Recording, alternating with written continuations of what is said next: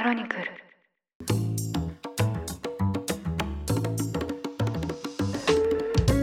おはようございます。4月11日火曜日。ニュースコネクト。あなたと経済をつなぐ5分間。パーソナリティの竹村由紀子です。この番組では1日1つ5分間で世界のメガトレンドがわかるニュースを解説していきます。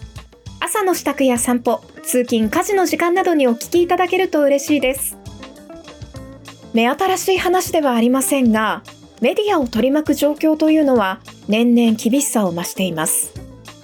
ただこの番組でもたびたび取り上げているように信頼できる報道機関がない国というのはですねフェイクニュースの拡散などによって選挙が不正に操作される実際にそうした事例も報じられていますし誰かが伝えないと届かない声もありますからやはり報道機関というのは大きな責任を担っているなというふうに思うんです。そしてこの報道機関にとって一番大切なのは何か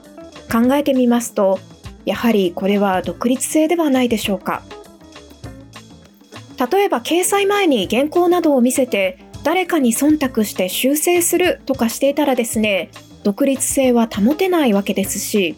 それだと報道というよりも誰かの宣伝みたいになってしまいますよね。ただヨーロッパの国々では大統領などの大物のインタビューを許可する代わりに事前のチェックを求めてくるこうしたことが多いということなんです。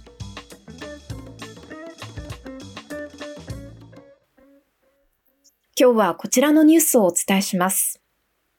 3日間の日程で中国を訪問したフランスのマクロン大統領は帰国の際、機内で行われたインタビューで台湾情勢についてヨーロッパは米中の対立に巻き込まれる事態を回避する必要があるとの認識を示しました。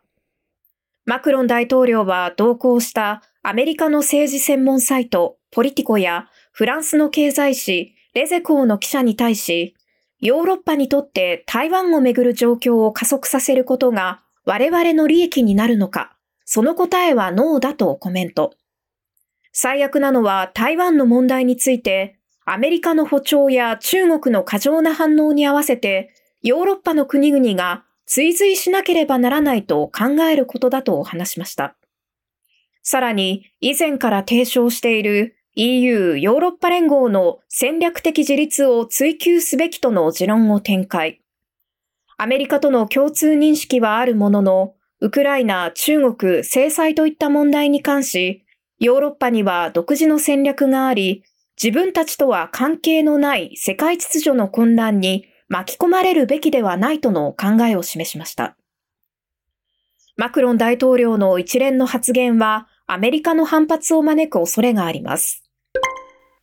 と、ここまでお伝えしてきましたように、中国の習近平国家主席から連日異例の歓迎を受けまして帰国の途に就いたマクロン大統領。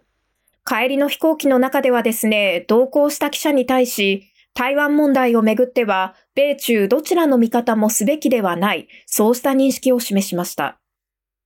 ポリティコによりますと、今回の同行インタビューは、記事の掲載前に事前に内容をチェックすることが条件だったということで、マクロン大統領が台湾問題についてさらに率直な意見を語っていた部分というのは、フランス大統領府によってカットされてしまったそうなんです。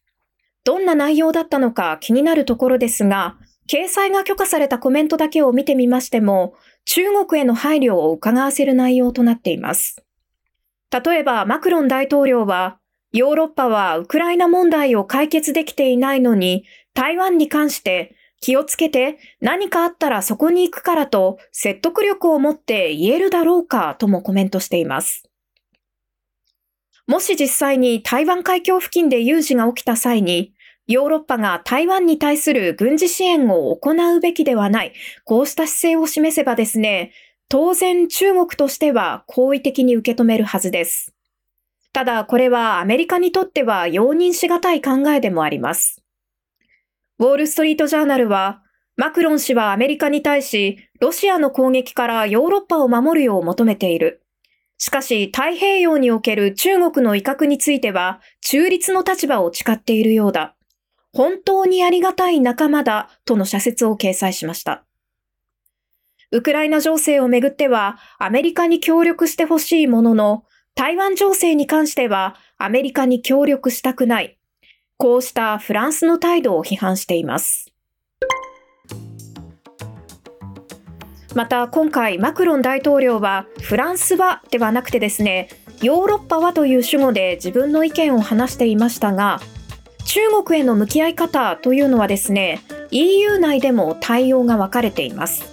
そのため今後、対中政策をめぐって EU 内の分断も浮き彫りになる可能性があります。ニュースコネクトお相手は竹村由紀子でした。番組への感想はカタカナでハッシュタグニュースコネクトとつけてツイッターに投稿してください。もしこの番組が気に入っていただけましたら、ぜひフォローしていただけると嬉しいです。それでは良い一日をお過ごしください。